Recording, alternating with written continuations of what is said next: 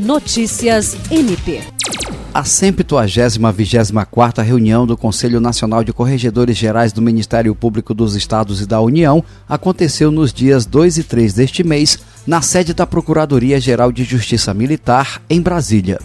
O corregedor-geral do Ministério Público do Estado do Acre, Celso Jerônimo de Souza, participou do encontro, que ocorreu de forma online e presencialmente houve homenagem aos corregedores gerais do Ministério Público Brasileiro que deixaram o cargo nos últimos dois anos e foram agraciados com medalhas de honra pelos relevantes serviços prestados à consolidação das funções institucionais do MP.